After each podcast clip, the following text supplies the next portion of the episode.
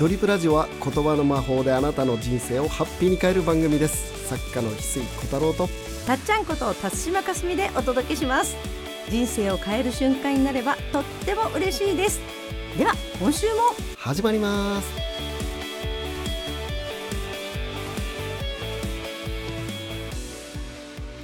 翡翠さん今日の名言は何ですか？今日の名言はですねまあ今日の名言というか、うん。今日はね2024年のはい、皆さんが、うん、あの掲げてほしいお。テーマをね確かに。伝えしたいと思ってます。もう12月に入ってね。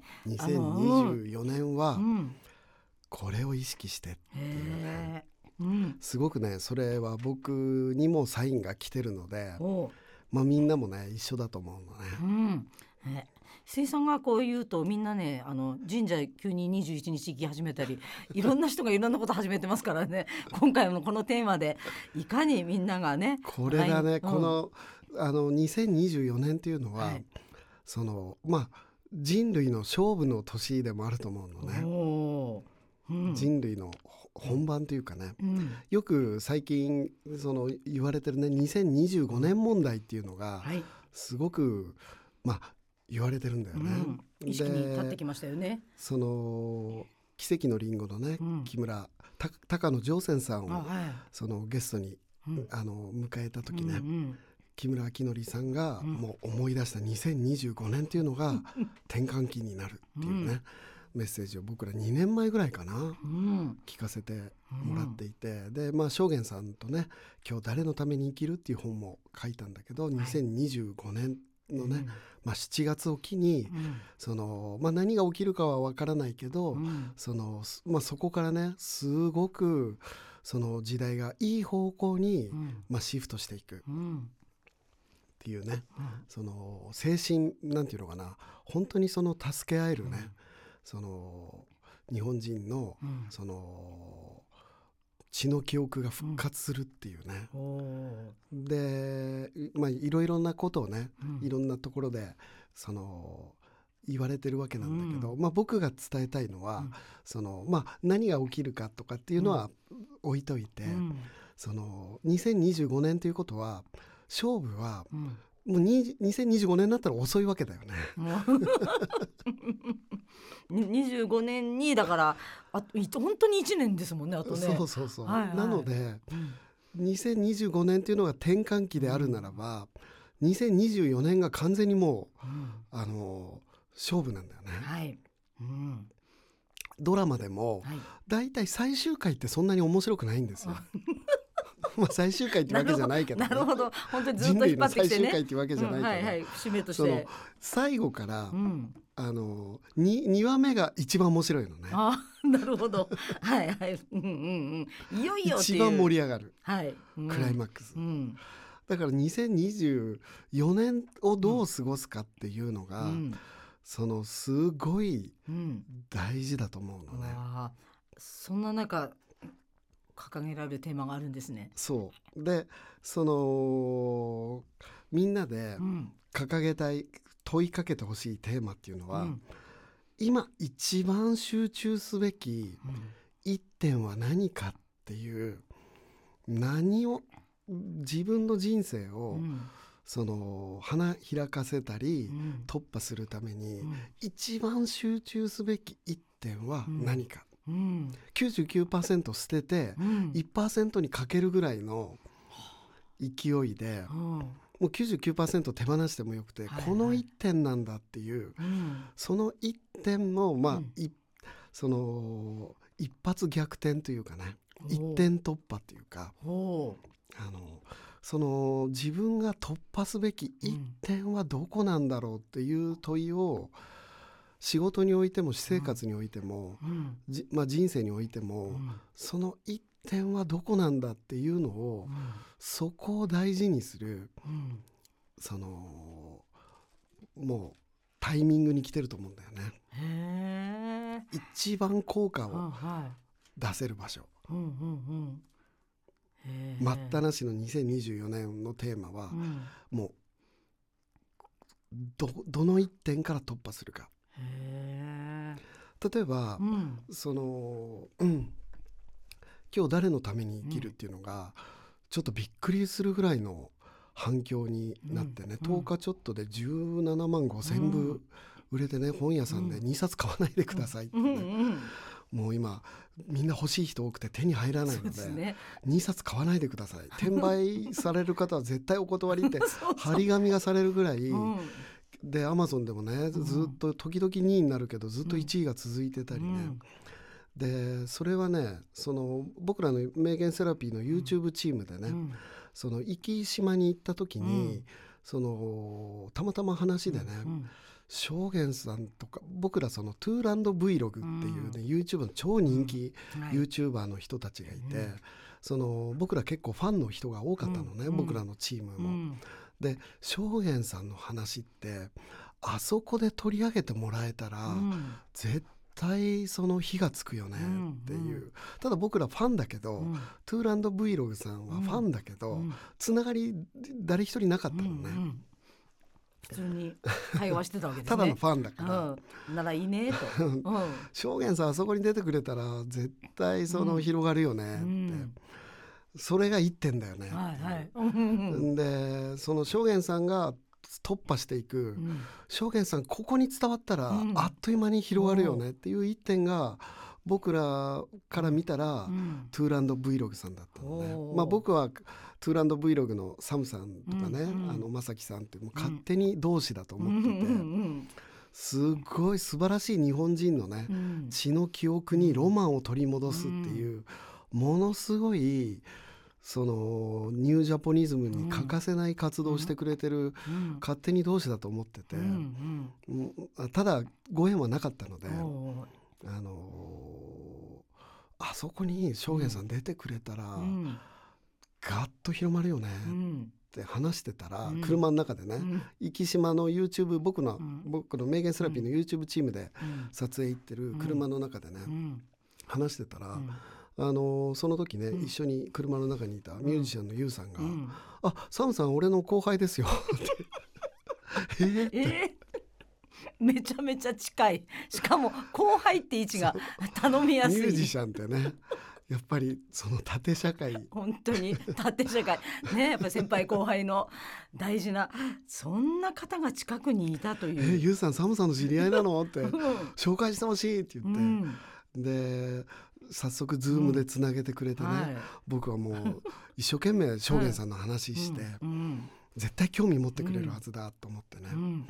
でそしたらもうサムさんもすっごいうん。なんか頭抱えんばかりぐらいのなんか衝撃を、うん。自分たちの伝えてたこととすっごいね、もうピタピタにはまってくるっていう、うん。あのサムさんの口癖なんだけど、ねはい。ピタピタにはまってくるっていう。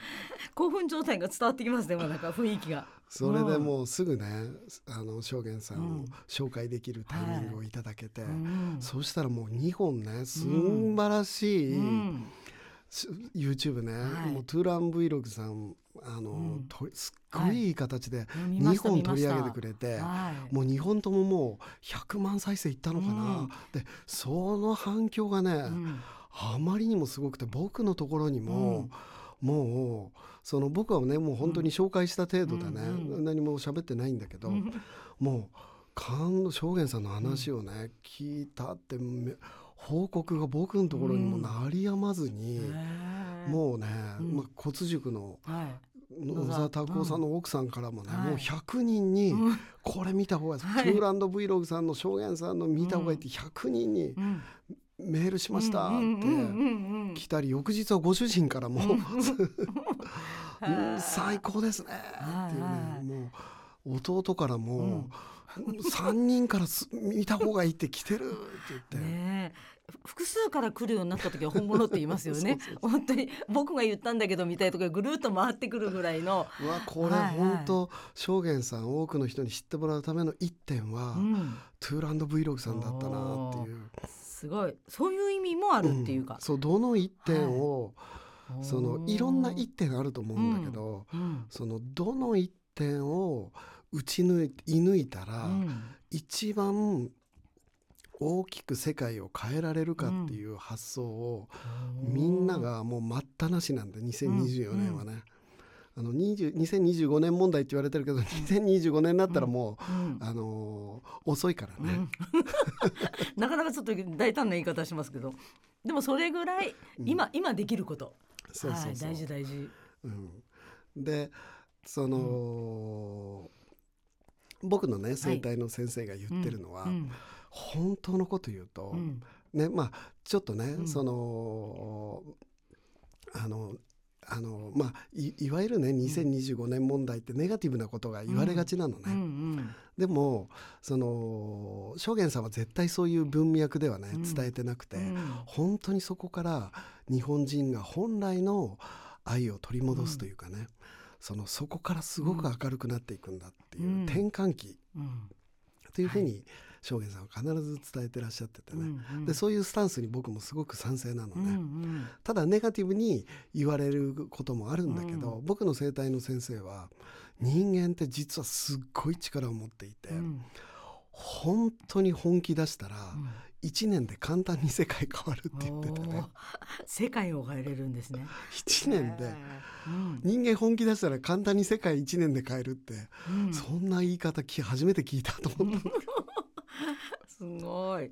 生態の先生なんですねしかも。そうそうそう。そうなんかね仮の姿っぽいですね。その人。そうそうそう、うんううん簡単に変わるって、うんうん。人間本気出したら本当1年で簡単に世界変えられるって、ううん。わそれ希望のメッセージだなと思ってね、うん。でその2020もうだから2025年問題っていうことはもう2024年がねはい。本番なので、うん。どの1点を突破したらうん自分のね一番効果的にうん。大きなうねりを持ってうん。世界を変えられるか、うん。まあ、世界っていうのが大きければうん。自分の人生をうん。変えられるか。うん。その1点ってへー。なんだろうなっていうのをね、お例えば僕だったら、書きたい本はたくさんあるけど、うん。一番今出すべき1点はどれなんだろうっうん。てね、あのー本当の本命を本当の本当の本命にリーチかけないとうん。いけないタイミングが2024年だと思うんですよね。うんうんうん。えー石井さんにしてでもそういうのがなんかひしひしと今来てるんですね。うんそういうサインがやっぱりすごくね今一番集中すべきうん。一点は、うん。その点その一点はうん。一点のように見えるけど点とつながる一点だよね。そのあの7つの習慣のね、うんあのスティーブン・コビー博士はうん。一番大切なことは一番大切なことを一番大切にすることであるっていう名言もね。あさらっと言われもう一回お願いします。一番大切なことは一番大切なことをい あのね一番大切なことをあの一番噛んじゃいけないタイミングで噛みながら伝えるっていうのがね一番大切なことは一番大切なことを一番大切にすることであるっていうスティーブン・コビー博士のね。うん。あのうん。で「エブエブ」っていう映画ね前回伝えましたけど、うん。そのアカデミー賞ね、うん。6部門取った、はもうあの2023年のね、映画ですけどはい。最小の変化が最大の違いを生むことがあるっていうセリフが出てくるのね。だから最小の変化で最大の効果を生み出すことができるポイントがあるっていう。それはどれなのかっていう、うん。まあ、僕らでいう証言さんの本であったら、そのもうトゥーランド Vlog さんだったのね、うん。で本当にそれが見事にびっくりするぐらいの一夜にしてっていう感じだったのね。ね。声に出してみたら近くに その人のがいた。さんうん7年8年9年間ずっと1人から3人ぐらいに地道に地道にうん丁寧に伝え続けてきてたんだけど、まあ、それがあったからこそなんだけど本当にトゥーランド Vlog さんたちのおかげでうん一夜にしてなんかうんなんていうのかな大阪城ができてたみたいな。ね。今の一夜城ってよくありますけどね。一夜にして大阪城から景色がねもう大ね天守閣から 世界を見れるような状況にあっという間になっていたっていうね。へえそれも出してみなければわからない変化ですもんね。トゥーランド Vlog さんのおかげで、はいはい。まあそれでね、はい。証言さんの YouTube もまたうんうんあのすごくブレイクしてってね。そうですね。だから正元さんが YouTube をやるってことうもんうん。すごい大きな一点だったんですよね。あーなるほど。へえいやみんな考える時はどういうふうに思えばいいんですかね。あまり焦る必要もなくって、どの一点かと前回ね、うん。問いを持ってると答えが来るっていう話を前回してるので、うん。その自分が今やるべきうん。一点ってうん何かなって。それは家族関係でもあるかもしれない。あると思うし仕事でもあると思うし、うんうん。プライベートでもあると思うし、うんそのその一点だよね。もうそれだけでまず変わりますもんね。問いを持った時点で。そうそうそう。えーいやまあ今俺だったら、うん。あの例えば、うん。あの家庭だったら、はい。その子供とうん。買い物に行くとかね、うん。うん。そ それが家族との一点。ああーやれてなかった感じ。やってたけやっど、てるけど、うん。もうちょっとやりたいっていう。あへえ子供にとってのうんうん。そのやっぱり子供と買い物に行くとかみさんもすっごい喜ぶからかみ、さんも喜んでくれるのね、うんうん。俺が子供と買い物に行ってなんか子供がたちが欲しいものをうん買ってあげるとうん。かみさんは子供が喜ぶとすごい喜んでくれるからその家庭全部が良くなるっていうのが、うんうん。子供と一緒に出かけてうん子供がね、なんかいろいろ買ってあげるっていうのが、かみさんまで喜んじゃうから。うんうんそういうの気づいてたの素晴らしいですね。うん？気づいてたんですか奥さんとの関係が。あかみさんから言言われるから おあのまあ息子がね今洋服屋さんで働いててね、結構ノルマもあるから、うん。あんたたまに買いに行ってあげなさいよってよく そそっち。それもあって。で娘もうんその弟の息子あのあ息子のね、うん。あの洋服屋さんに買い物にうん。一緒に行くのを喜ぶから、うん。娘も一緒に行くのも喜ぶから。だから全部が、家族全員が喜ぶ一点っていうのは、うん。息子の服屋さんにうん。一緒に買い物に行くっていうのがすっごないみんな喜んでくれる一点だよね。あ一石二鳥三鳥的なそういう考えがもしてもいいってことですよね。うんこれをやるとどう広がるか。みんなが一番家族が喜ぶとかね、はいはい。へえ。うん、今話しながらもすごく嬉しそうな感じは伝わってきますよね。そうそうそうそう家庭円満につながって。だからその、自分のねじゃあどういうことをしていけばいいのかっていうのが、その一点どうやって作っていけばいいかなっていうね、だからね結構来年はね、うん。今までのイベントほとんど手放してるんですよね、ちょ大っと体極端すぎるけど。今ら大事な一年ですからね。はい。まあ大事な一年だからというよりも、うん。そのちょっとね、はい。手放してうん。一回手放してみてね、うん。そのうん。自分が本当に今やるべき一点突破口はどこかなっていうのはね、ちょっと思ってるのね。まあ、あの僕の一点っていうのは、うん。あの自己啓発の先生ってすごく僕の仲間も素敵な先生がいるから、うん。僕が動くべき一点っていうのは、うん。その心の世界に興味のある人たちに対しては、うんうん。もういい先生がたくさんいるので、うん。僕の仲間たちもすごくいるので、うん本当に僕が今やるべき一点っていうのは、うん。心の世界に全く興味がなかった人たちに届く一点をうん作ることなんだなっていうふうには感じてるんですよね。うんうんうんで今までの講演会っていうのは、うん。やっぱりその心の世界に興味がある人たちがうん。来てくれるので、うん。それはもう僕が出なくても、うん。そのいい先生がうん。もうたくさんいらっしゃるんでね、うん。僕の方心からおすすめしてる先生としては、まあ、加藤正樹先生とかね、うんうん武田陽子先生とかはい。そのすごくうん。いらっしゃるから、なかなか今大胆なで言葉。を僕は、うんうん。そのまあ YouTube やうん。その作品を通してね、うん。その心の世界に興味がない人に届けるのがむしろうん。得意だったりするから、うんうん。うんうん。きっかけを作ってる。うん、そこの一点をうん磨いた方がいいんじゃないかなっていう気もしてね、まあそういう意味もあって今までやってたものっていうのはもういろんなね、はい。あのこことでもう学んでくれてる人たちだから、うん。そこに自分の一点ははもう仲間の先生たちにうん。ね託して いうんいんじゃないかなっていう。はへえ気はしましたね。はい。これが今聞けただけでもあそんな感じかとか思ってねやってなかったことというか特別な自分の意識を持つって。もう99%手放して1点のうん。自分が一番発揮できる1点をもう射抜くっていうかね本当貫くもう弓矢のようにね、はい。あの射抜く感じかな。それが2024年のねみんなの、うん。その2025年を迎えるにあたっての準備,、準備かな、うん。ああもう今年中にみんな考えましょう。本当に。という思って。そうですね。うん。でもこの意識をみんなが持つことによって間違いなく何かが動くし変化が起きるしはい。楽しみですね。そうですね。さんの貴重な決意もいただきましてありがとうございます。すごい。ありがとうございます。ありがとうございます。